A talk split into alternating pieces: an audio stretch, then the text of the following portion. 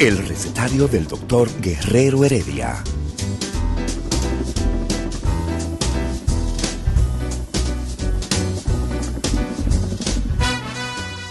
Una respuesta para cada pregunta. Una receta para cada problema. Ven a nuestra propuesta radial, amena, diversa y solidaria. Con alto sentido humano y profesional.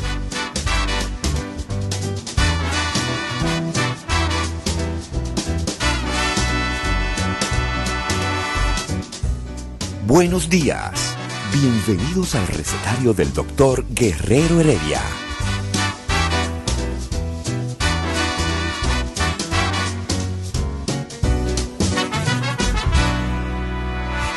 El recetario del doctor Guerrero Heredia.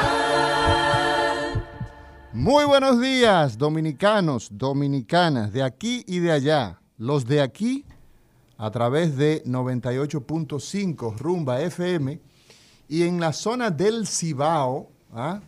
101.1 Premium, todas las provincias del Cibao.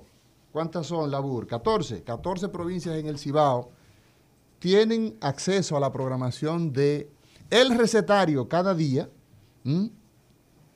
a través de 101.1, el Gran Santo Domingo, el Distrito Nacional, San Cristóbal, Jaina, Baní, toda esta zona, pues a través de Rumba 98.5 y los de allá a través de la www.rumba985.com o más fácil a través de las redes sociales, esas redes que están en cualquier lugar del planeta donde usted tenga acceso a través de un teléfono inteligente, de una tableta, de un iPad, de una computadora, como decía una señora. Le regalaron una computadora. Entonces, a través de cualquier dispositivo usted tiene la manera de conectar con nosotros la propuesta de salud que busca, que usted conozca cómo se puede mantener esa condición de bienestar físico, mental y social que la Organización Mundial de la Salud designa como salud, prevenir la enfermedad. Son los pilares de cualquier sistema sanitario del planeta, no importa que sea esa República Dominicana caribeña o esa Gran Bretaña que conquistó imperio, se basa en esos principios, en prevenir ¿ah? la enfermedad y cuidar los eh, elementos fundamentales de cuidar esa salud, prevenir la enfermedad, estilos de vida saludable, todos esos aspectos los tocamos cada día y cada día con, eh, con expertos que son eh, destacados en sus respectivas áreas. Y bueno, la República Dominicana en el día de ayer, a todos los amigos que ya estamos conectados en nuestro eh, nuestra red social interactiva que es a través de Instagram. Tenemos a Recetario DR Heredia. Lo dije bien hoy. Recetario DR Heredia. Todas las personas que están conectadas con nosotros cada día, ¿ah? esa fidelidad la agradecemos porque ustedes nos ayudan a hacer el programa de mayor impacto en la República Dominicana, ¿ah? con un elenco de profesionales de la psiquiatría, como es el icónico doctor Guerrero Heredia, con su eh, guardaespaldas, Eladio Hernández, psicólogo. Miércoles y jueves, un servidor, el doctor Amaury García, neurocirujano endovascular. Y los viernes, la bella inteligente a Lidia Soto, cardióloga. Y todas estas propuestas nosotros las conectamos a través de todas estas plataformas y ahí ya están nuestras personas, nuestra gente que nos apoya cada día en recetario de Heredia y tenemos ahí, ¿cuánta gente tenemos? Bueno, tenemos muchas personas, no podemos contabilizarla, estamos en vivo, pero tenemos ahí a Bolívar Siri RD, a Claudia eh, Pablo Tenemos ahí a Daris Torres 01, que siempre son de las personas que están constantemente. Nos dice Espaillat, hola. J Coronado 7 nos acaba de decir que se ha unido Delia Pimentel, a Eduard Castillo, que ese no falla, a Carmen eh, Decano, Delia Pimentel, a, eh, Mico Caribe. ¿Cuántas personas nos siguen cada día? Baiza, mucha gente está en contacto con nosotros. Desde el día de ayer tenemos agua a borbotones y el agua es vida, ciertamente, pero el agua, al igual que cualquier situación abrupta de repente puede hacer mucho daño. Entorpece el tránsito, aumenta el gasto de combustible, satura los sistemas de eh, energía, se derriban árboles, se va la electricidad. 350 mil personas se reportaron, según las autoridades en el día de ayer, que quedaron sin el fluido eléctrico. Y eso no solamente es para ver, eh, para ver la novela, para ver la televisión, también es para los servicios de salud que muchas veces colapsan y si los sistemas, los generadores de emergencia o llamados plantas eléctricas no están eh, disponibles, pues eso se traduce en muchos problemas. Y también, bueno, cuando nos cae esa agua lluvia, esa, lluvia tan bendita para la agricultura, pero nos cae de improviso, baja la temperatura muy rápido y vienen entonces los procesos, ¿ah? eh, los resfriados, y sistemas de defensa que tenemos alrededor de nuestras vías eh, orales, ¿eh? pues bajan demasiado rápido y no permiten entonces hacer una autorregulación. Y muchas veces entonces tenemos que los días sucesivos, pues vamos a tener mucha gente con procesos catarrales, procesos de resfriado. Y hay que tener mucho cuidado con eso porque después de la lluvia, hablábamos ayer, viene el dengue. El dengue, esa eh, enfermedad que nos golpea, porque en tiempo de coronavirus también existe todas estas enfermedades. Hoy tenemos una profesional eh, de mucha talla,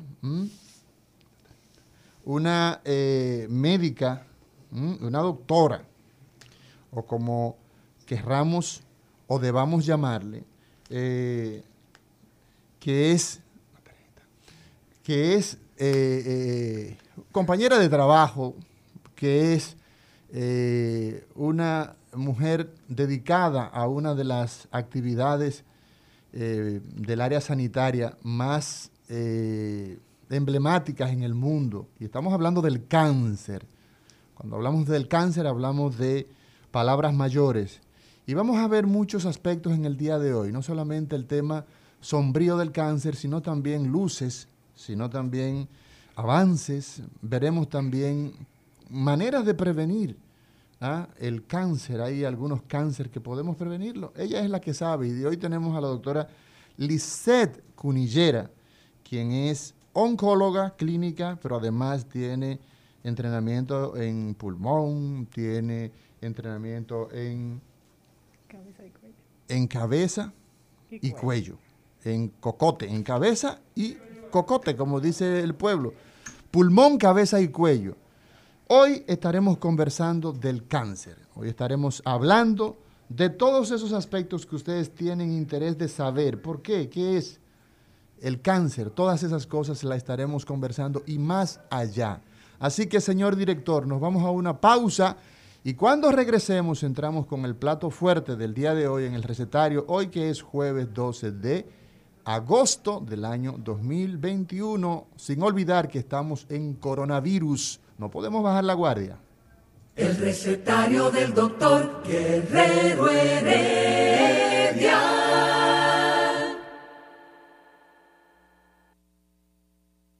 Muy buenos días, recetario doctor Guerrero Heredia.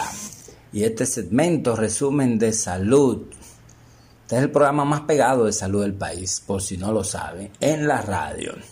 Miren, yo soy el Divo de la Salud, les voy a dejar algunas informaciones de las últimas horas relativas a ese tema de la salud.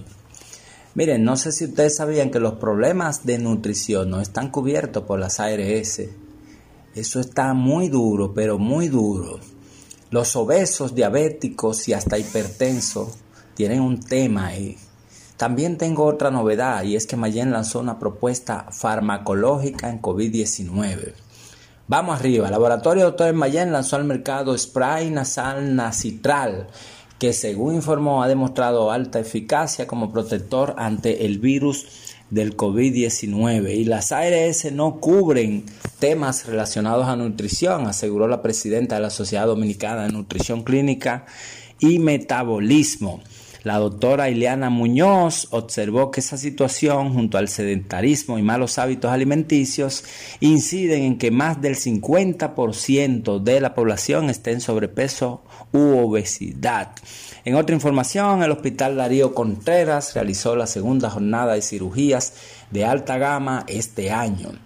Esto benefició a 11 pacientes que recibieron corrección de sus dolencias mediante estos procedimientos. Miren, y Promese, el alto, el grandulón de Promese, está fajado. Promese dejó en funcionamiento la farmacia del pueblo número 575, esta vez en San José de Ocoa. Y en el plano internacional, Pfizer y BioNTech probaron una vacuna contra la variante del Delta del COVID-19 y la Organización Mundial de la Salud anunció ensayos en pacientes hospitalizados con tres posibles nuevos tratamientos en COVID-19. Señores, audiencia del programa más pegado. El Diego de la Salud los invita a seguir estas y otras informaciones, manteniendo la sintonía en el recetario del doctor Guerrero Heredia, ingresando al portal resumendesalud.net y síganme en las redes, el Divo de la Salud. Nada, cuídense de la lluvia. El recetario del doctor Guerrero Heredia. Continuamos, continuamos en este programa del día de hoy. Hoy es jueves 12 de agosto. Son las 10.44 de la mañana. Y bueno, el sacar a un profesional de su consultorio eh, no es una tarea fácil, sobre todo cuando son profesionales que tienen tanta demanda que son tan requeridos. Muy buenos días, doctora Lisette Cunillera. Muy buenos días, doctora Mauri, y gracias por la invitación a compartir con ustedes en esta mañana. Bueno, para nosotros es una honra enorme, una gran satisfacción que usted esté eh, entre nosotros, sobre todo porque eh, sabemos que usted, eh, su compromiso con, con la razón de ser de los, de los descendientes de Galeno, de Hipócrates. Los médicos tenemos una razón de ser y son nuestros pacientes. Eh, yo creo que la pregunta obligada para toda la gente que nos sigue es ¿qué es el cáncer? Eh, y yo creo que por ahí podríamos comenzar. ¿Le parece? Así es, así es, podemos comenzar por ahí. El cáncer es el término genérico que le damos a un conjunto de enfermedades que se caracterizan porque pueden afectar cualquier parte de la economía del cuerpo humano. O sea que el cáncer lo podemos encontrar.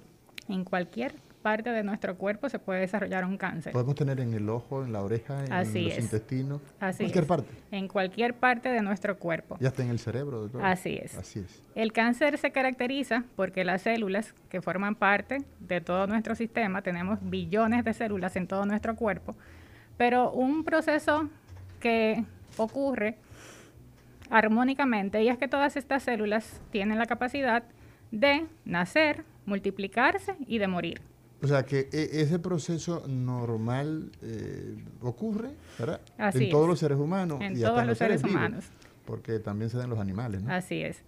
El caso es que cuando tenemos... Entonces, el- ¿cómo es, cómo es el, el- a ver si puede, podría repetir qué es lo que pasa con, con nuestro cuerpo, con nuestras, eh, nuestros órganos? Ellos, El cáncer se caracteriza porque es un crecimiento multiplica, un crecimiento rápido y desorganizado de las células. o Les- sea, y las células entonces son esas estructuras eh, que son lo que fundamentan al... Exactamente, todos los tejidos, todos los órganos están formados por células y cada órgano tiene una función para que todo pueda desarrollarse de manera armónica.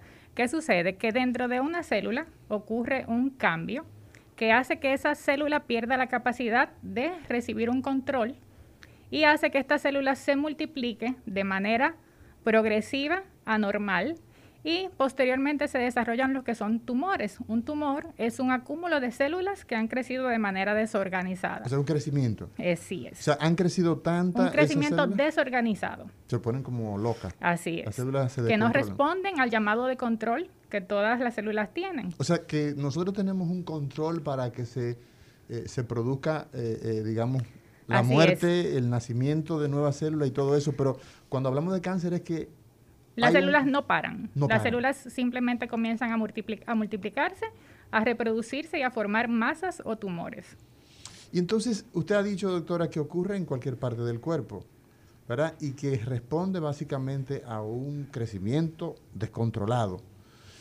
Y bueno, siendo esto eh, lo que conocemos hoy día, ¿cuán importante dentro de todas las enfermedades, porque tenemos gripe, tenemos coronavirus, tenemos ACV, que es lo que nosotros tratamos, tenemos pacientes con enfermedades mentales, y el cáncer, ¿qué lugar ocupa entre todas las enfermedades que padecemos los seres eh, humanos y los vivos, vamos a decir, porque también les da cáncer a los animales. Así es.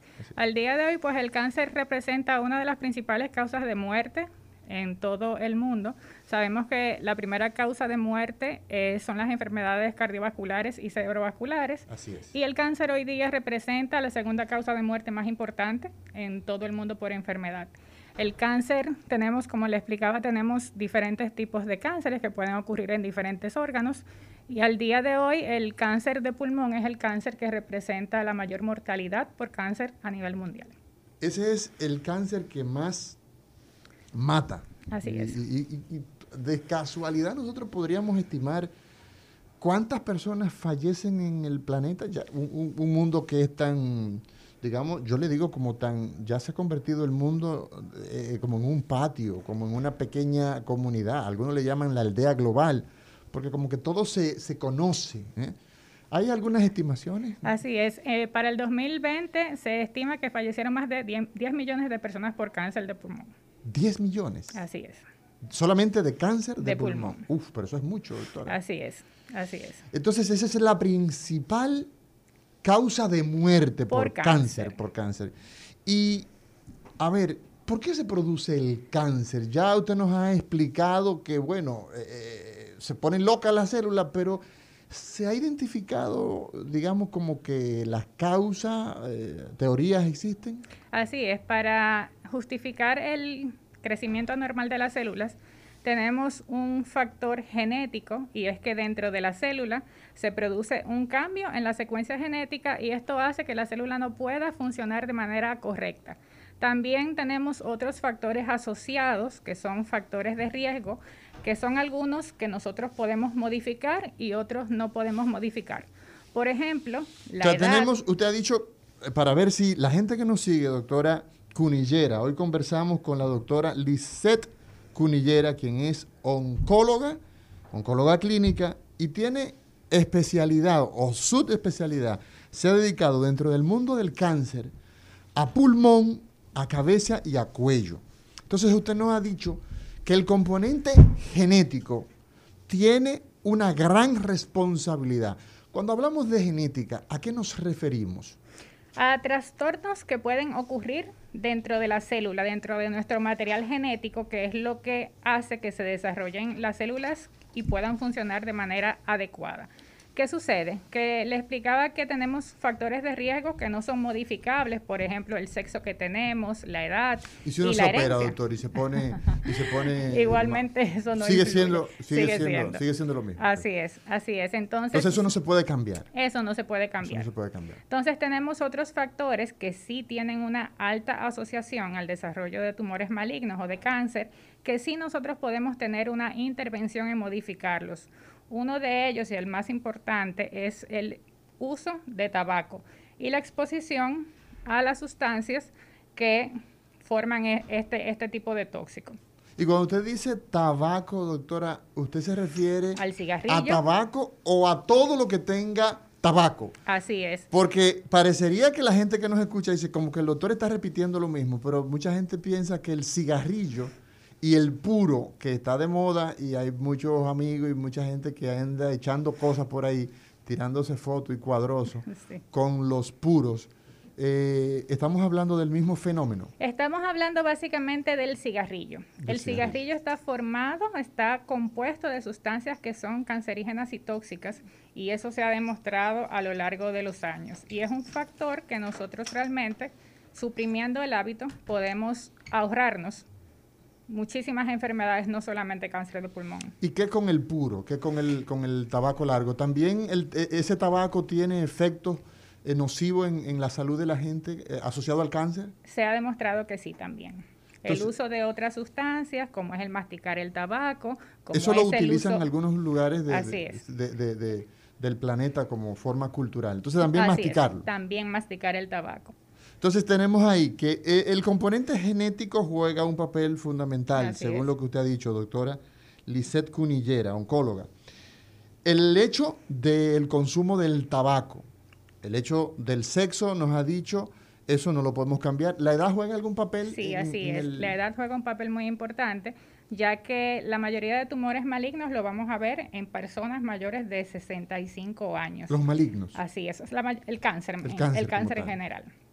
Cuando hablamos de cáncer, doctora, hemos escuchado eh, en muchas ocasiones, el pueblo que nos sigue, que, siempre está pendiente, eh, nos dice, pero bueno, yo he escuchado hablar que hay cáncer bueno y que hay cáncer malo. Entonces a veces uno tiene que hacer las aclaraciones, ¿verdad? Eh, ¿A qué se refiere la gente? Cuando hablamos de cáncer nos referimos a un tumor maligno. Exacto. la designación ya como tal es... Así es, tenemos tumores benignos que son crecimientos anormales de células, pero que no tienen la capacidad de hacer metástasis, es decir, de mandar células a otro órgano y enfermar.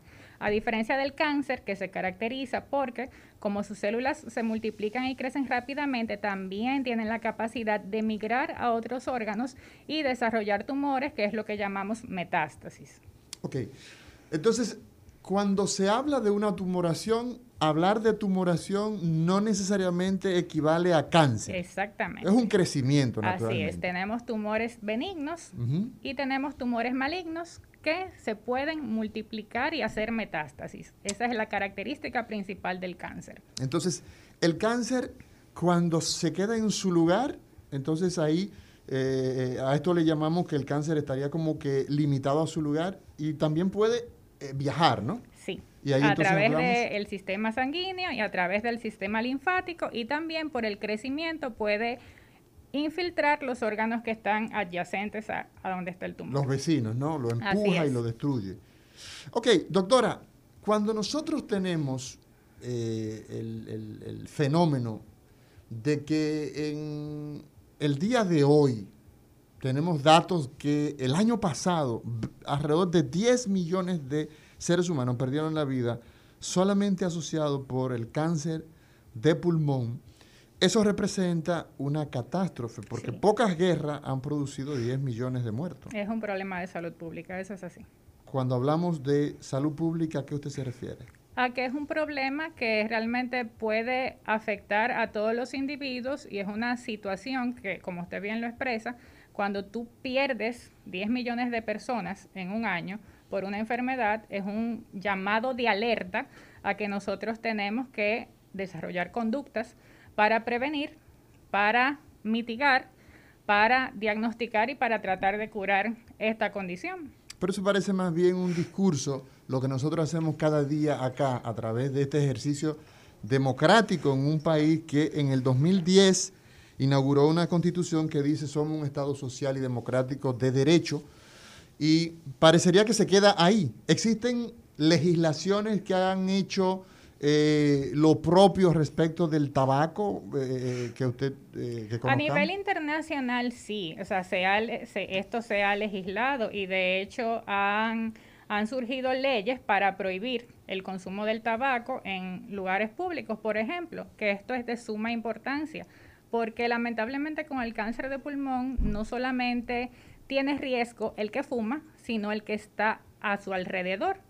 Hay un cáncer de pulmón que se puede desarrollar en igual forma en la persona que tiene exposición pasiva al humo del tabaco. O sea, usted fuma, yo soy su pareja o yo trabajo con usted y vivo, me paso más tiempo con mi compañero de trabajo que con mi esposa. Así es. Entonces... Tienen igual riesgo el que fuma como el que recibe el humo del tabaco, del cigarrillo. ¿Y por qué, doctora?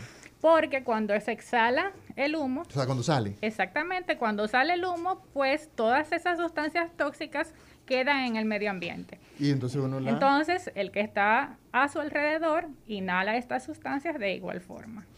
Muy bien, doctora, cuando se viajaba, y usted y yo todavía quizás no viajábamos, eh, pues la gente fumaba en los aviones y fumaba en todos los lugares. Entonces, eh, digamos que esas restricciones que se han hecho formarían parte sí, de... Sí, claro que sí. Así Bien, es. hay países incluso que ya han eh, definido, no aceptamos, no tenemos sala para gente que fume y son parte quizás de los compromisos de forma de esos desarrollos de países que han, que han asumido. Así es, así es. Bien. Hay otro aspecto que es bien importante que nos gustaría destacar. ¿Cuál es o cuáles son? Usted dice que el que más mata es el cáncer de pulmón, pero ¿este es el más frecuente? No, eh, tenemos que los cánceres como es el cáncer de mama el, en la mujer, el cáncer de cervix, en los hombres el cáncer de próstata, en ambos sexos el cáncer gastrointestinal o de colon, son de los tumores más frecuentes. O sea, son más frecuentes que el de pulmón. Así es, el cáncer de piel, que es sumamente frecuente, que es muy importante recalcar que la exposición a los rayos ultravioleta es un factor de riesgo para el desarrollo de cáncer de piel, que es uno de los cánceres más frecuentes. No es el que más mata, pero está dentro de los tumores más frecuentes. La piel es el órgano más grande que tenemos en nuestro organismo y la exposición directa a los rayos del sol puede provocar cáncer. Por eso este énfasis en el uso de la protección solar nosotros somos un país tropical, una isla, que estamos 24/7 expuestos al sol, entonces realmente eh, hay que hacer énfasis en que debemos protegernos contra los rayos ultravioleta. Hablando eh, eh, profundamente, digamos, de lo relativo al, al hecho de que existen cánceres que eh, ya es una realidad que los genes van a jugarnos la mala pasada, o sea, nuestra constitución propia. Nosotros, el proyecto Genoma del año 1990 arrancó y definió, ah, y eso dio al traste con un mapa, tenemos una codificación y todo esto. Eso es un aspecto importante. Ahora bien, antes de nosotros irnos a la primera pausa, que ya el señor director nos está haciendo las señas correspondientes, a mí me gustaría saber, doctora, cómo nosotros podemos ah, prevenir en términos general, cuáles son las acciones de acuerdo a causa, porque usted nos hablaba fuera de micrófonos que habían virus, que habían procesos, eh, muchos procesos que intervienen en la causa del cáncer. Entonces nos gustaría conocer un poco más sobre la prevención del cáncer. Hoy hablamos con la doctora Lisette Cunillera en este recetario. Señor director. El recetario del doctor Guerrero Heredia.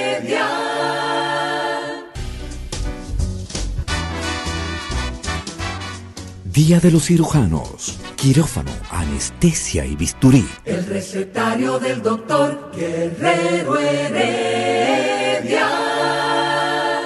Continuamos, continuamos con la doctora Lisette Cunillera, oncóloga con subespecialidad en cáncer de pulmón, cabeza y cuello.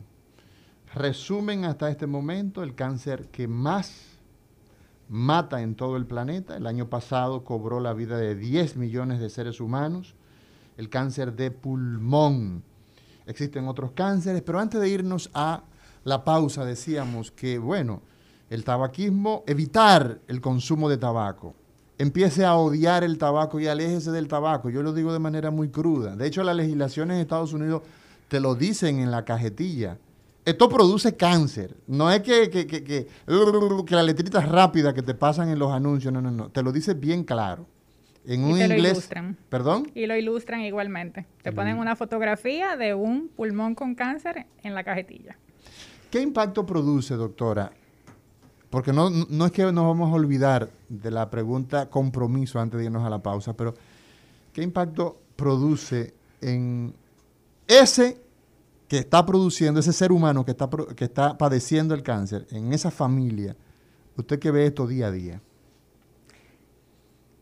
¿qué, produce eso? ¿Qué, eh, eh, o sea, ¿cómo le cambia la vida a la gente del que padece y a su familia. El cáncer de pulmón. El cáncer es una enfermedad que, como yo siempre les explico, no solamente afecta al paciente, afecta a todo lo que es su entorno familiar. Eh, es una enfermedad que está dentro de las catastróficas, es una palabra a la cual todos le tenemos miedo y es una palabra que cuando la recibimos de un personal de salud, pues sentimos que, que simplemente nos cambia la vida, sentimos que se terminan todas las oportunidades. Entonces, eh, hoy día tenemos muchos recursos para tratar de que de cambiar la situación y el panorama que tenía el cáncer unos años atrás. Anteriormente, cáncer era una sentencia de muerte y hoy día, gracias a los, a, los avances que tenemos, tanto en el diagnóstico temprano, en las terapias, pues hemos logrado cambiar un poquito, cambiar, hemos cambiado un poquito ese panorama. Sabemos que el cáncer, cuando está en una- en una etapa avanzada, es una enfermedad que no vamos a curar, pero lo que hemos tratado de lograr es de cronificar la enfermedad. O sea, hacerla más, más larga. El hipertenso no se cura, se cura. vive larga ¿Y el vida con su medicación, Sí. el diabético también. Entonces, eso es lo que hemos logrado hoy día, tratar de cronificar la enfermedad para que independientemente de que usted tenga una enfermedad avanzada, no curable, usted pueda llevar un tratamiento que le permita tener una buena calidad de vida, hacer sus actividades cotidianas de manera normal como todos los demás. O sea que nosotros hoy día podemos hablar de personas que viven con cáncer. Así es. Personas que viven con cáncer, personas que viven con HIV, Así personas es. que viven con hipertensión, personas que viven con epilepsia. Y entonces eso ya es mucho.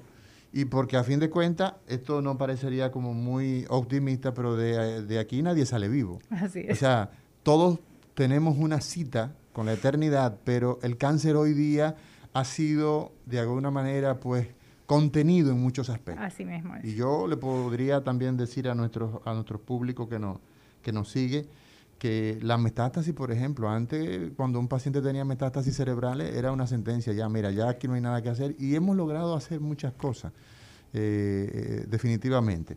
Entonces, esa pregunta pendiente, Con A ver. relación a los factores de riesgo, pues comentamos que la parte genética no podemos modificarla, pero sí otras cosas que podemos modificar, los hábitos tóxicos, el cigarrillo como mencionamos, el consumo de alcohol.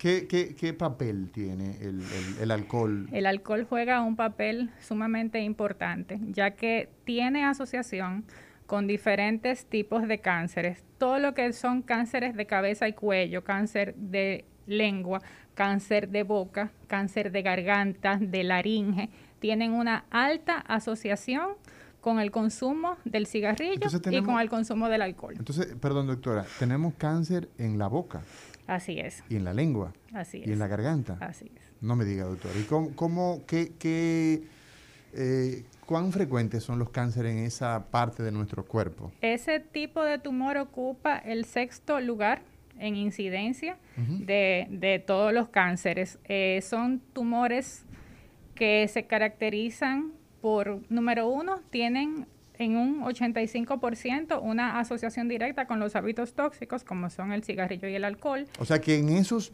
en, en- en- eh, ya se ha visto, y eso es muy importante que la gente lo, lo entienda, que ese tipo de cáncer, ¿ah? el de la boca, el de La lengua, el de la garganta, el de la laringe, se asocia mucho con fumar y con tomar excesivamente alcohol, con el consumo de alcohol. Así es, Sí. y en los últimos años ha tenido un repunte como factor de riesgo el virus del papiloma humano.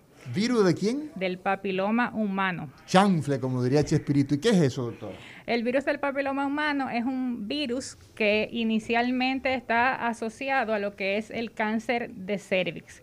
Es un virus que crece en lo que es el epitelio, en la, en, en la piel, en los tejidos mucosos y anteriormente el virus del papiloma humano estaba básicamente asociado al desarrollo del cáncer de cervix en la mujer, que igualmente es la causa número uno de, de- de esta condición. Pero hace O varios sea, años... que los virus, hay virus que están asociados con cáncer. Así es, el virus El de la papiloma, hepatitis, el papiloma, el virus del papiloma humano, decía usted, el virus de la hepatitis, de, de la B y de la C, los dos, así ¿no? es, el, El virus- Epstein-Barr, ¿no? el Epstein-Barr virus asociado básicamente a los tumores de la nasofaringe, que es una estructura también de la cabeza y el cuello. Entonces, e, esos, esos, esos agentes, nosotros podemos hacer algo con ellos, porque por ejemplo hay una vacuna. Sí, expliquen un poquito de eso. Así es, ya tenemos eh, el recurso de lo que es la vacuna, que ha logrado, ya más adelante lo veremos, la reducción en la incidencia de lo que es el cáncer de cervix y por ende en los tumores de orofaringe y de cavidad oral. En el caso de la mujer, que es una pena, doctora, que nosotros todavía tengamos eh, cáncer que son eh, detectados eh, a tiempo y en el caso del cervix. En, ese tipo de cáncer, ¿qué cosas podemos hacer hoy día para evitarlo o para identificarlo tempranamente? Porque aquí es una pregunta como doble, ¿no? Sí. Pues un recurso que tenemos todos a mano, que es la visita al ginecólogo y la realización de la prueba del Papa Nicolau. Es una prueba sumamente económica que nos aporta muchísima información. ¿Qué sucede? El cáncer de cervix es una enfermedad que se puede decir que está asociada al subdesarrollo. En los países desarrollados, el cáncer de cervix ha reducido su incidencia, mientras que en los países en vía de desarrollo la incidencia ha aumentado. Nuestras mujeres inician vida sexual cada día más temprano. Entonces, inmediatamente una mujer inicia su vida sexual, debe de acudir al ginecólogo. Generalmente la infección por estos virus ocurre en esas primeras relaciones. El virus es asintomático, la mujer no presenta ningún síntoma y por ende retrasa su visita a lo que es el ginecólogo. O sea que la mujer inmediatamente inicia su vida sexual. Debe de planificar sus visitas regulares al ginecólogo. El ginecólogo hará esta prueba de Papa Nicolau y ahí podremos identificar cualquier alteración celular que nos indique que estamos ante la presencia de infección por el virus del papiloma humano. La mayoría de estas infecciones se autorregulan, el cuerpo se encarga de eliminarlas, pero hay algunas cepas de este virus que son... O sea, algunas mutaciones ahora que estamos hay acostumbrados, algunos tipos, Hay algunos tipos de este virus que tienen una alta asociación con el cáncer de cervix. Entonces, hoy día ya el ginecólogo tiene el recurso de realizar estas pruebas para ver qué tipo de virus usted tiene. Entonces, si usted tiene una cepa de alto riesgo de desarrollar cáncer, pues entonces se toman las medidas, que es una colposcopía y una serie de procedimientos que se pueden hacer para cuando una enfermedad está en una etapa inicial, usted poder controlarla. Pero ¿qué pasa? Que si nosotros no regulamos estas visitas, estas evaluaciones ginecológicas, pues como es una enfermedad asintomática inicialmente, no duele. la paciente lleva una vida normal, enfermando a otras personas y ya cuando decide acudir es porque presenta síntomas como son descargas vaginales. O sea, eh, hay mucho, mucho, mucho, mucho flujo entre, entre la menstruación, hay flujo. Así es, hay dolor pélvico. Perdón. Hay dolor en la parte del vientre. Entonces, ya cuando la paciente acude a visita, pues entonces podemos encontrarnos con una enfermedad que ya está progresando, Que ya ha. Entonces, e, ese, esa vacuna del papiloma, un poquito eh, eh, eh, con relación a eso, ¿en qué momento de la vida se debe aplicar? Y si se puede usar en... Está indicada para niñas y niños. ¿Para los niños también? Así es. Para niñas y niños a partir de los 12 años. Se ha ido modificando desde que... O sea, que usted puede, señora, señor que nos está escuchando, a pedirle a su pediatra, ¿ah? al pediatra, que pues que le ponga eh, la vacuna. Y también creo que la tenemos disponible en el programa ampliado de inmunización. está disponible, que, que, el programa eh, estatal, el programa ampliado de inmunización, el PAI, la tiene disponible. Sí, así es. Entonces, a partir de los 12 años, ¿por qué en esa etapa? Niñas y niños. ¿Por qué en esa etapa? Porque simplemente eh, esta vacuna en específico es una vacuna recombinante, tiene partículas de lo que es el virus y hace que el cuerpo desarrolle una inmunidad. O sea, es lo que hablábamos. Nuestros chicos cada día empiezan más temprano, a tener una vida sexual activa. Entonces, ¿qué sucede? Que para que se desarrolle el cáncer por el virus del papiloma humano, pasa un periodo de aproximadamente 10 años. Ese virus está ahí, dormidito, que si nosotros no nos evaluamos, pues no nos vamos a dar cuenta de que algo está pasando ahí. Entonces, por eso es muy importante tú ofrecerle al individuo en edad temprana que vaya desarrollando esa inmunidad. ¿Qué valor tiene, doctora, para evitar el cáncer cérvico-uterino la vacuna? Sí, se ha demostrado que realmente tiene un alto potencial de evitar la enfermedad. De prevenirla. De prevenirla, claro que sí. Pero eso entonces es una noticia muy grande, que hay una vacuna, que existen ya vacunas que pueden prevenir el cáncer, en este caso el cérvico uterino. Así es. ¿Qué eh, lugar ocupa el cérvico uterino en la República Dominicana? Eh, el segundo lugar. No me diga. No, pero eso no puede ser, doctora. Usted acaba de decir que eso es un cáncer de países subdesarrollados. Sí, así es. O sea que ese es un cáncer de descuido. Se podría decir que en cierto modo sí. Caramba, eso nos dice a nosotros y a ustedes amigos que nos escuchan, que la visita al ginecólogo, donde ese ginecólogo ah, haga las indagatorias básicas, como es que a usted hay que hacerle ah, un tomado, simplemente consiste en introducir eh, a través de su vagina un espéculo, ¿verdad? O sea, un dilatador y tomar muestra del cuello, mandarlo al patólogo y el patólogo nos va a decir cómo está eso. Así es. El fallar en eso nos produce la segunda causa de cáncer ¿ah? en, nuestro, la mujer, en, la mujer en, nuestro, en nuestro medio. Así es. Y el otro, el, el, primer cáncer en la mujer. Cáncer de mama. ¿Y qué podemos, cómo podemos prevenir el cáncer de mama? El cáncer de mama. Si se puede utilizar el término de prevenir. No es prevención, es detección temprana. Ok, si bien es cierto que en el cérvico uterino podemos eh, Empezar a intervenir para prevenir una enfermedad así es. Con vacuna, en este caso. Exactamente. Y con ese, eh, eh, y, si no, si de casualidad usted no se pudo vacunar, porque hay un límite para esto, ¿verdad? Hay gente que ya después de, hasta ahora es así, ¿no? Sí. si usted no se pudo vacunar, pues entonces su chequeo periódico para ver que ese que, el cuello de la matriz, como dice la gente del pueblo, el cuello uterino, se mantiene sin lesiones. Así es. Entonces, con el caso de la mama. Con el cáncer de mama es una historia un poquito diferente. El cáncer de mama eh, afecta a la mujer y eh, en un 1% afecta al hombre. Eh, con la mama nosotros tenemos lo que es la detección temprana. Siempre se hace énfasis en que la mujer se toque, que se autoevalúe.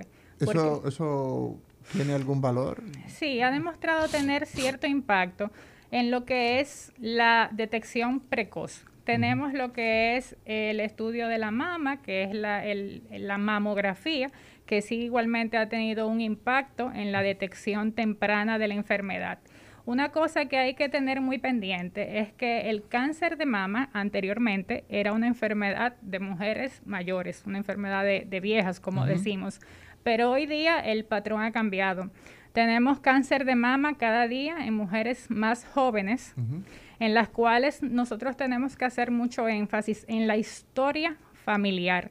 ¿Cómo es eso? Mucho de este tipo de cáncer de mujer joven tiene algún componente genético. Si tenemos un familiar de primera línea, es decir, mamá, papá, nuestras abuelas, hermanas, que han tenido cáncer de mama o cáncer de ovario, el riesgo mío como familiar está incrementado. Entonces, este tipo de cáncer que suele aparecer en mujeres jóvenes suele tener un, un perfil molecular y de comportamiento diferente al cáncer de la mujer avanzada. Entonces, por eso es sumamente importante que si usted tiene familiar, mamá, papá, hermanas, tías, abuelas que tienen cáncer de mama, usted empiece a hacer su chequeo de la mama que normalmente empieza a partir de los Porque 40 ese ya es un factor de riesgo. Así usted tiene una... es un factor de riesgo. Ahí la genética tiene un componente importante. Entonces usted tiene que saber eso, si su mamá, Hay que indagar. Si, su abuela, si sus hermanas han fallecido de cáncer. Mama u ovario. U ovario también, porque existe una relación con los estro, con los hormonalmente hablando. Así mismo es.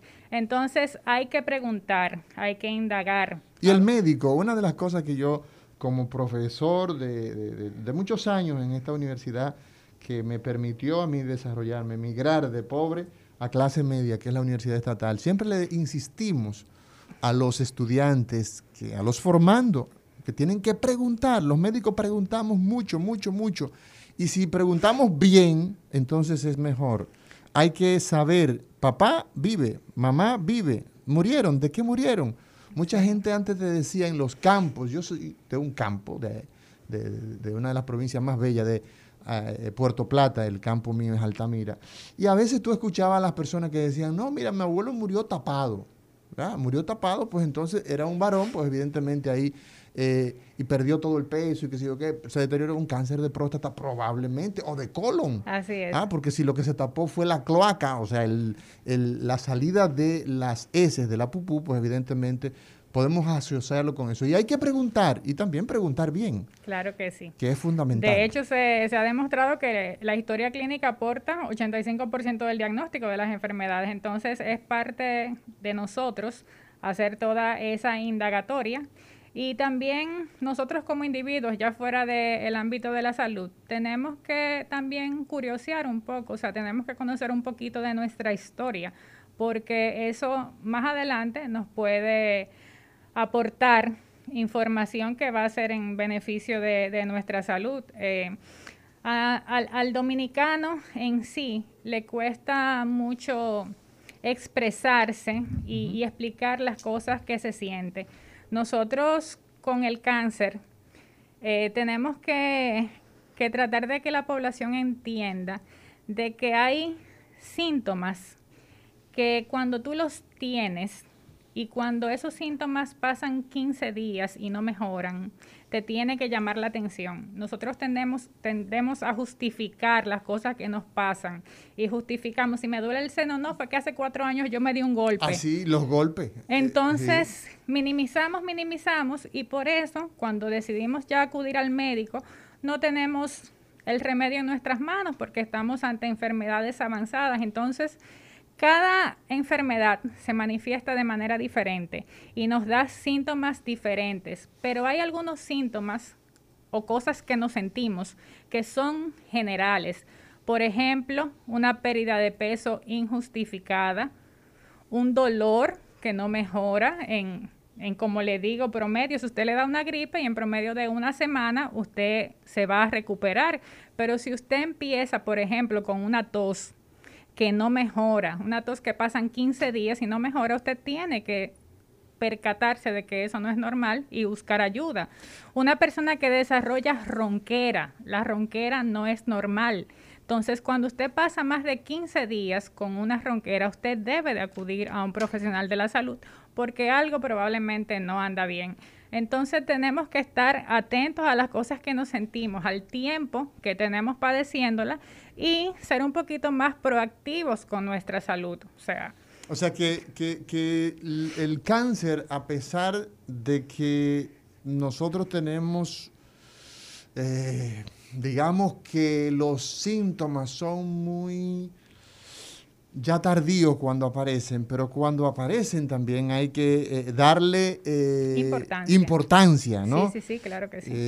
el caso del cáncer de pulmón, doctora, eh, y para las personas que nos han sintonizado en este momento, lo que se están moviendo en sus, en sus carros públicos, lo que están eh, subiendo a su vehículo privado, la gente que está en sus oficinas ahí, eh, calladito, escuchándonos con sus audífonos. Hablamos con la doctora Lisette Cunillera, oncóloga. Ella está en la red oncológica, ¿ah? en RODI, ¿ah?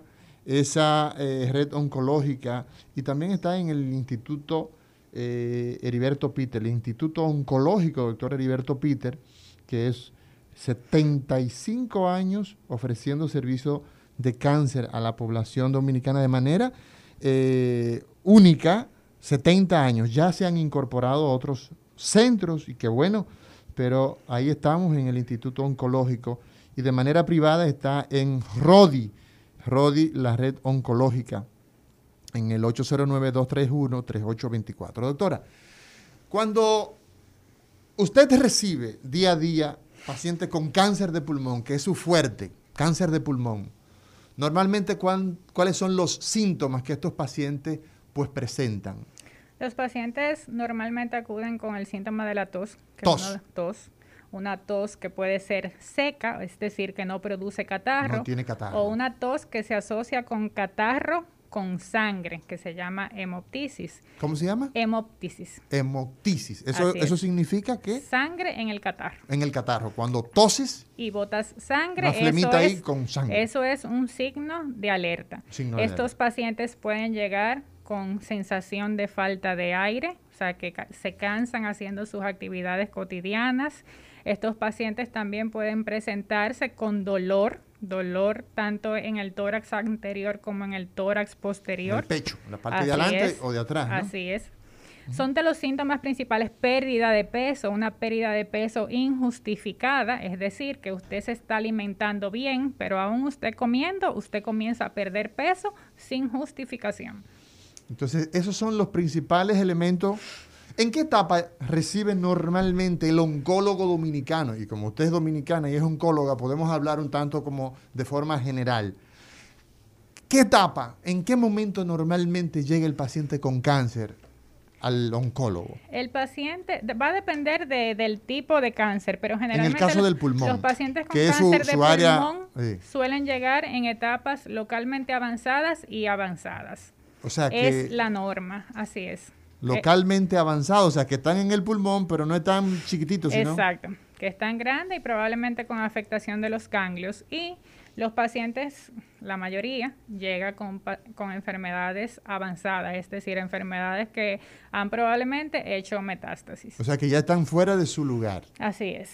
Doctora, ¿qué pruebas ah, diagnósticas usted realiza en un paciente que usted le llega con tos que no cede, que tiene 15 días, que tiene 20 días, que tiene un mes con tos seca, o que ya esa tos tiene sangre, como usted nos ha enseñado en el día de hoy, esa hemoptisis, ¿cuáles son las pruebas diagnósticas, tanto de laboratorio como de imágenes? La prueba de imagen más asequible que, que tenemos que todos tenemos a mano, ya sea en el centro de la comunidad como en el centro ya de, tercer nivel, es la radiografía de tórax. Una radiografía de tórax una placa simple, Una placa simple de tórax nos va a dar un panorama general de lo que está ocurriendo en los pulmones. Entonces ya después que tenemos esta radiografía de tórax asociada a un paciente que tiene síntomas sospechosos, se empieza el proceso de investigación con lo que es una tomografía de tórax, tomografía de otra estructura en dado caso de que sea necesario, pruebas de laboratorios. ¿Cómo cuáles? Generales, hemograma, química y algunas otras pruebas que nos pueden en, en general ofrecer una visión global de lo que está pasando con ese individuo en el momento. Cuando tenemos un paciente con una imagen sospechosa en digamos, esta... Digamos que usted vio que una radiografía, de esa que Ronger en el 1895 desarrolló en Alemania, pero que hoy son muy bellas, empieza a observar alguna configuración diferente. Exacto. Entonces usted migra ahí ya a una tomografía. Así es, entonces ya con la tomografía nosotros podemos tener una una visión un poco mejor de lo que está ocurriendo en el pulmón y ante la presencia de una masa o de una lesión, pues entonces se toma la conducta de realizar una biopsia. Una biopsia en el pulmón. Esta biopsia puede tener diferentes abordajes dependiendo del área en donde esté la lesión. Generalmente este paciente no le llega al médico oncólogo. Este paciente va recorriendo un camino que es que cuando empieza con los síntomas, va a su comunidad, ahí Ahí no encuentra nada. Eso lo dije yo, no lo dije usted. Se realiza eh, este primer estudio de radiografía y posteriormente pasa ya a una evaluación especializada con el neumólogo, que es quien generalmente recibe este tipo de pacientes y quien comienza el proceso de investigación. Si esta lesión está localizada cerca de los bronquios, entonces se procede a hacer un estudio que se llama broncoscopía, que es en donde se introduce un tubo a través del árbol bronquial. O sea, por la boca, ¿no? Así es, y se, se llega donde está esta lesión y se toma una biopsia. Entonces el patólogo nos dice de qué se trata. Así mismo, cuando estas lesiones no se pueden abordar por esta vía, existen otras técnicas eh, para obtener una muestra, como es una biopsia tomodirigida, puede ser una biopsia... Eso es que llevamos al paciente a hacerle una tomografía y un y un médico experto. Radiólogo intervencionista toma la muestra. Pellizca esa lesión y saca un pedazo, ¿no? Así es. A veces también los cirujanos torácicos. También. Ah, el doctor Bienvenido Peña. Todo va a depender de la localización que tenga esa masa. La forma ¿Qué hacemos es entonces llega a abordarla por donde sea más fácil conseguir un tejido. Hoy día, doctora Lisette Cunillera, tenemos mecanismos de tomar biopsia que no sea pellizcando, invadiendo, hay biopsia, eh, eh, explíquenos un poco de La biopsia de tejido es el gold standard, es lo ideal Exacto. para el diagnóstico del cáncer de pulmón.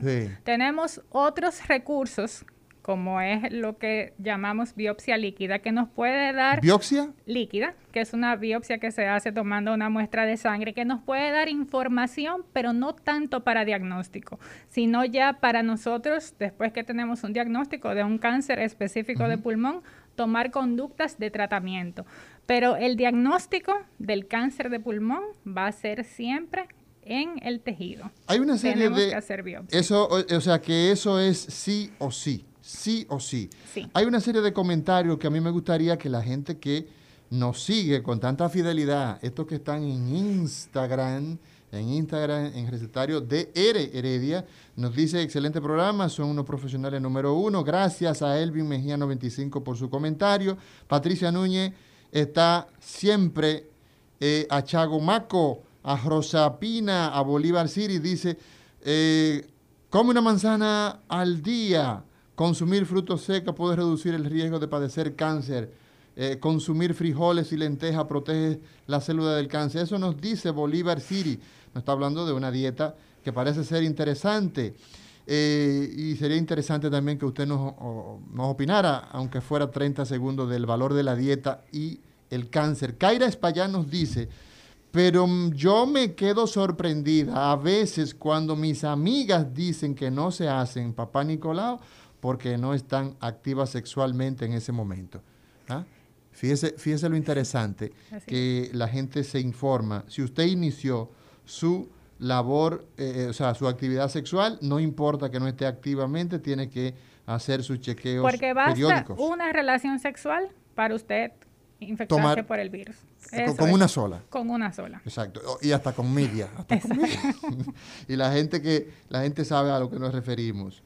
Entonces, dice eh, Bolívar City, mi padre murió de cáncer de garganta, fumaba mucho, aunque no fue lo que lo mató. Una mala práctica, al punchar la garganta para hacerle una biopsia, se inflamó y no podía comer.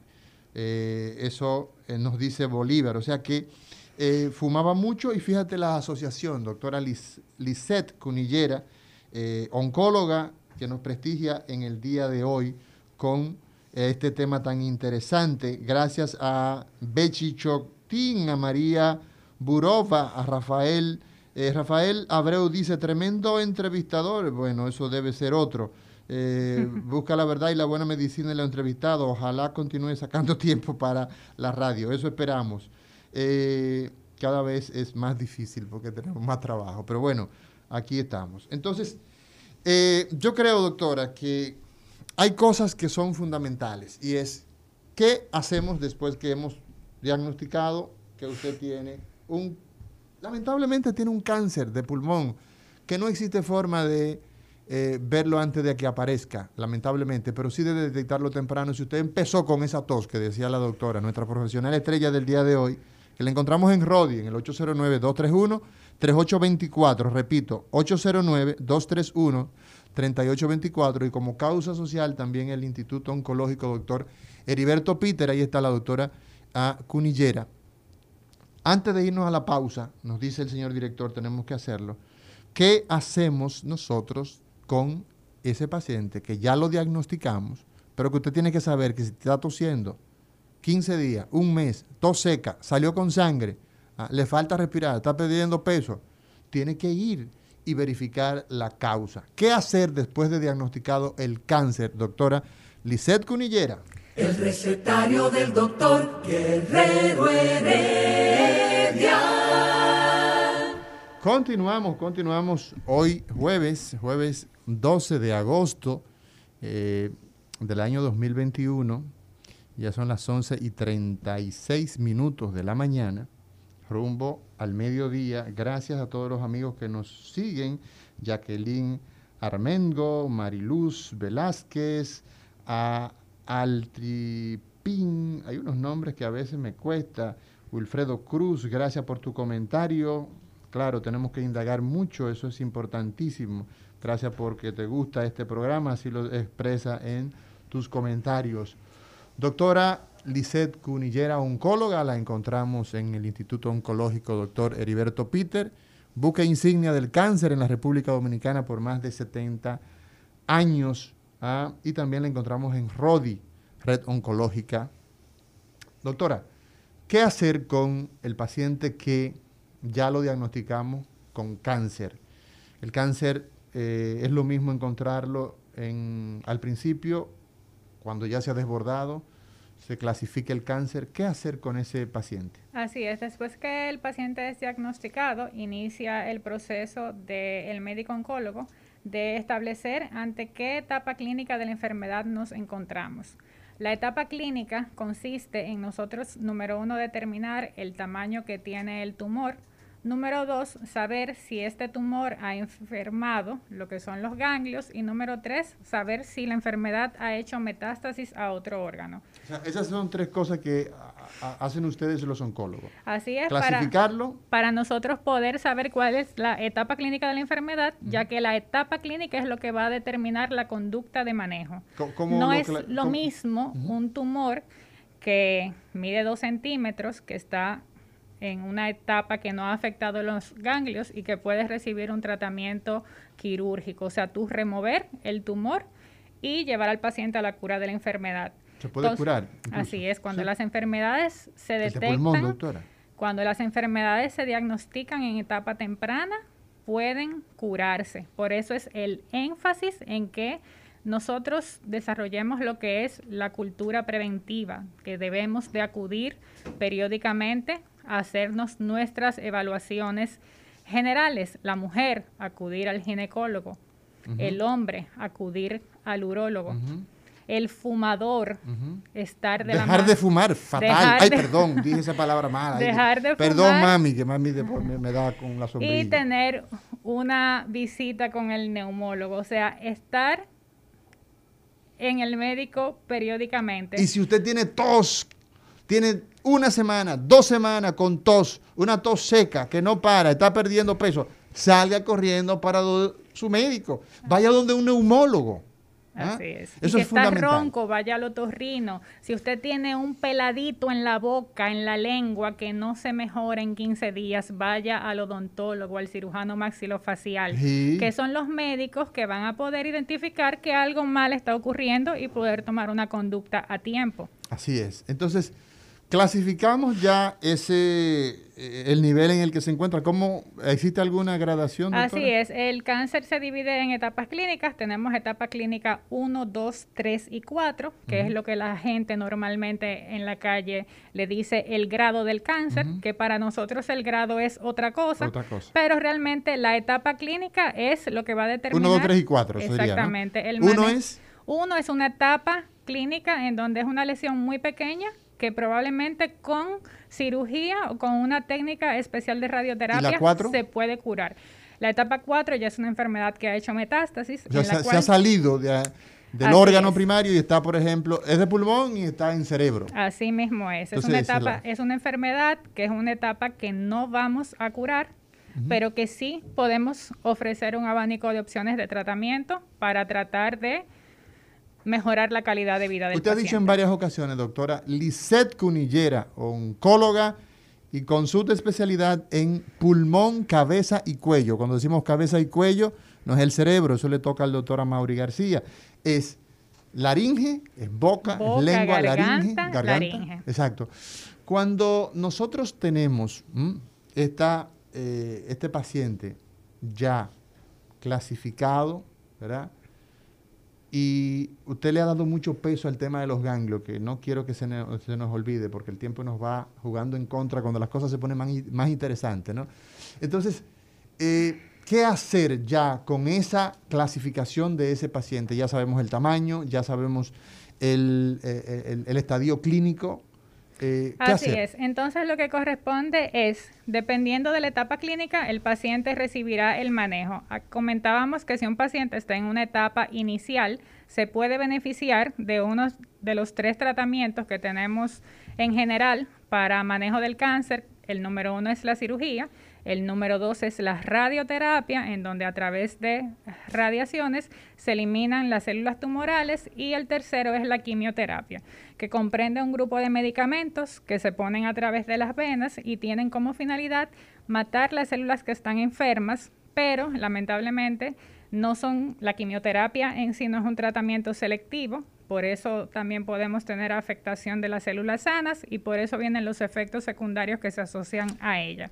Entonces, si tenemos un, paciente que está con una enfermedad que está comenzando, ese paciente podemos ofrecerle la cirugía o alguna técnica especial de radioterapia para eliminar la enfermedad. Ya cuando tenemos una enfermedad en una etapa localmente avanzada, que probablemente no es quirúrgica, podemos tener a disposición el tratamiento con las radiaciones acompañado de la quimioterapia. con se, fin, hace combinación, ¿no? Así es, se hace combinación de tratamientos con el fin de controlar la enfermedad. Y ya cuando tenemos enfermedades avanzadas, ahí ya entra en juego una serie de, de conductas que debemos tomar, porque con esta enfermedad avanzada, lo ideal es uno tratar de ponerle un apellido que la defina, para nosotros a partir de ahí poder buscar otro tipo de opciones que tenemos disponibles dependiendo de los cambios genéticos que tenga esa enfermedad. Ahí se me ocurre una pregunta, doctora. Es muy común que el paciente con cáncer le lo llevamos a cirugía, por ejemplo, a mí me toca en muchas ocasiones llevar paciente a cirugía, tomamos la biopsia y entonces eh, se pide comúnmente eh, que el patólogo nos diga lo que hay y además se pide una inmunohistoquímica. ¿Qué es eso de inmunohistoquímica y qué aporta al tratamiento ah, de ese paciente? Porque ya sabemos que tiene cáncer, porque hay que sacar muchas veces fuera del país. Esto, aunque ya localmente se está haciendo biopsia, eh, perdón, inmunohistoquímica. Así, ese, ese estudio de inmunistoquímica es un estudio en donde se realiza una serie de marcadores tumorales que nos pueden dar información sobre el tipo específico de enfermedad. ¿Qué sucede? Que si tenemos, por ejemplo, en el cáncer de pulmón, tenemos varios tipos de cáncer de pulmón, los cuales se comportan y se manejan de manera diferente. Entonces, con el simple hecho de yo tener el diagnóstico de cáncer de pulmón, no me selecciona lo suficiente al paciente para yo ofrecer la mejor terapia, que es la finalidad del oncólogo, ofrecer el mejor tratamiento. Entonces, ¿qué pasa? Que si yo, por ejemplo, tengo un carcinoma, que es un cáncer en el pulmón, yo tengo que tratar de ponerle un apellido. Y en muchas ocasiones necesitamos el recurso de la inmunohistoquímica para saber qué tipo específico de tumor es, porque ya sabemos que hay terapias eh, con, hay quimioterapias que son específicas para cada subtipo de cáncer de pulmón. O sea que ya hemos logrado a ese nivel de desarrollo. Así es. Que dos cánceres de pulmón no son iguales. Así es.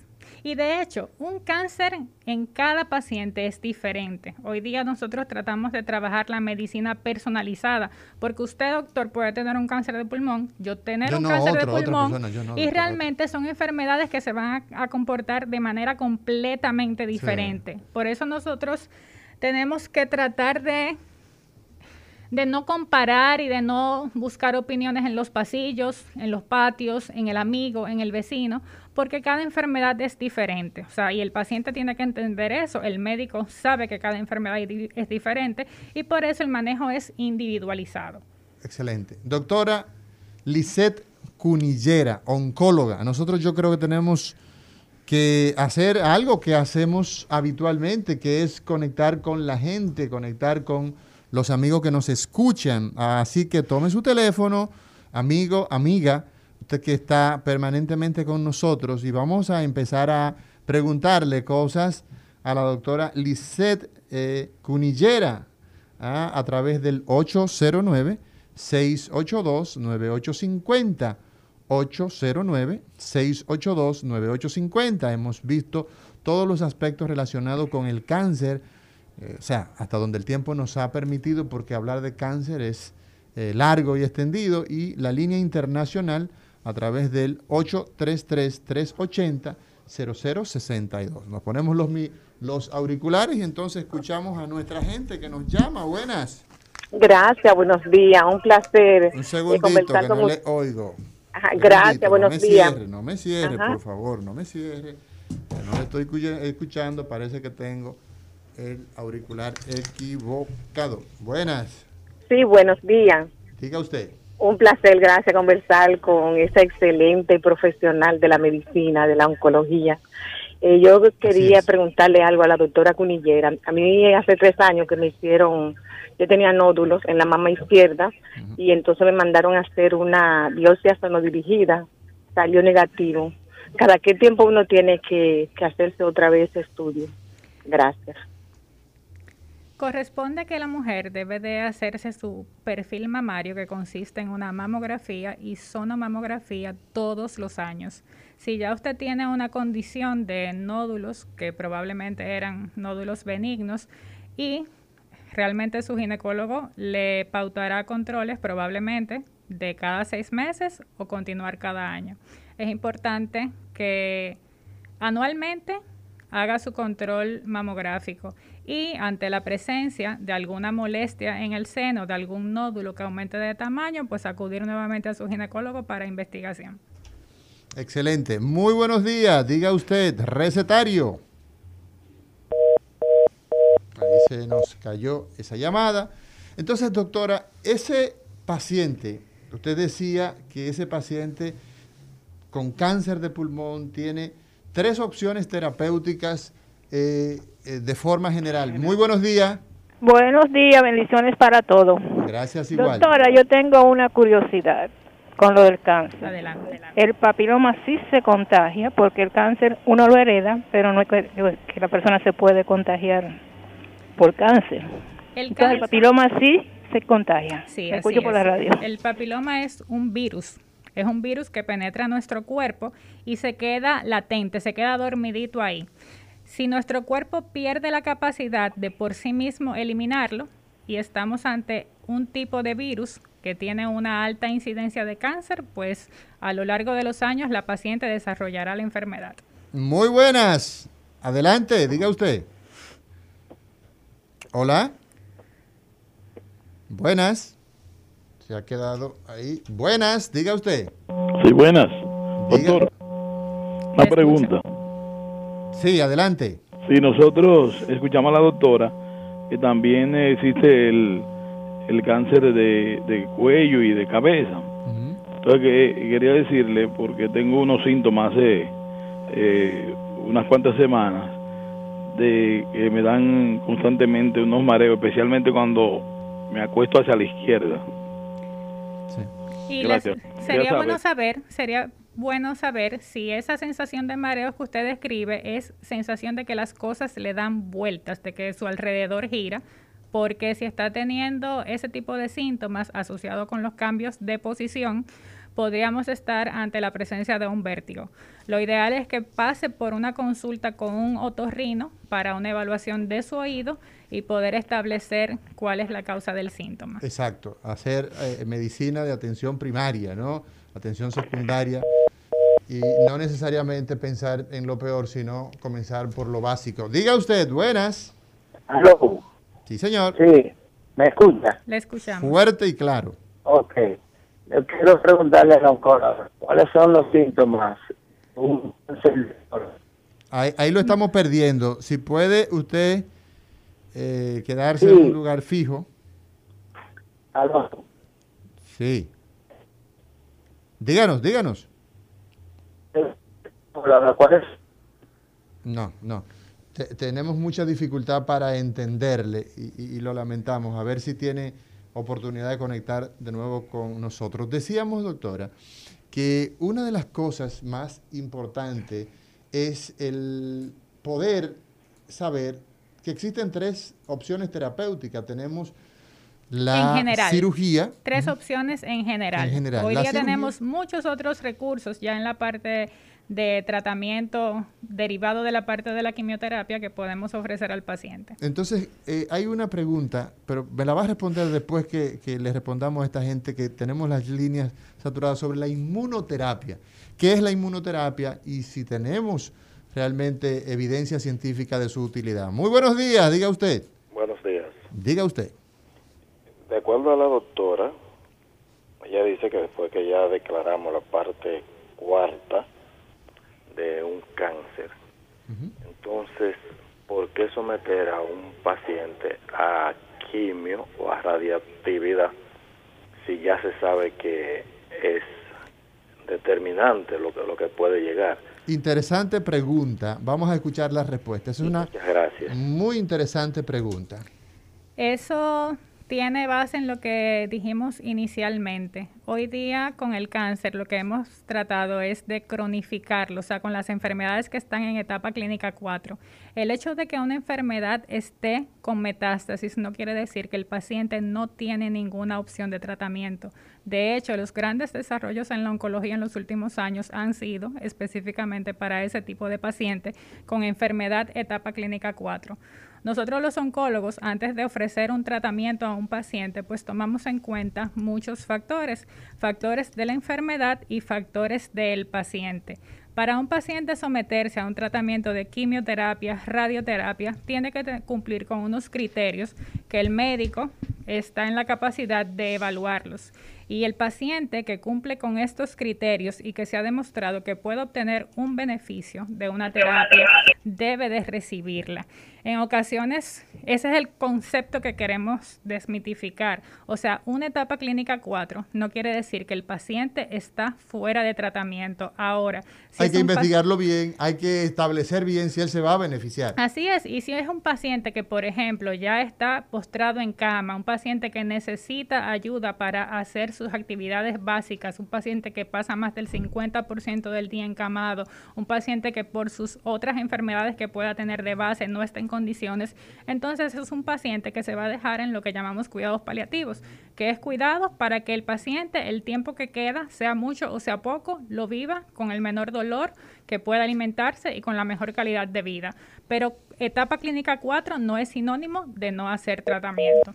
Exacto. Bueno, bueno, bueno, bueno, bueno, bueno. Nosotros en el día de hoy las llamadas se quedan ahí pendientes, el tiempo ha llegado a su final, el tiempo es implacable.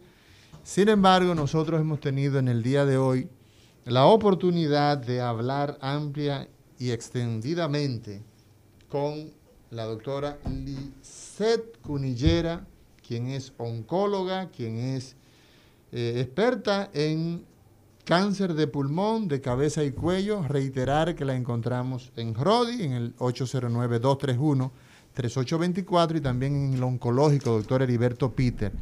Agradecerle, doctora, su tiempo, los conocimientos que a usted le han tomado sobre los 15 años de eh, estudio, entre 12 y 15 años, desde que salió del bachillerato hasta que le dijeron que usted era ya especialista en estas áreas, y toda la vida profesional de experiencia que tiene, que a pesar de ser una mujer joven, pero los médicos eh, tan destacados eh, como usted, pues también tienen experiencia y eso lo sabemos. Gracias por estar con nosotros. Gracias a ustedes por la invitación. Bueno, señor director, mañana será otro día en una entrega de este recetario. La doctora Lidia Soto con cardiología y demás hierbas aromáticas. El recetario del doctor Guerrero Heredia.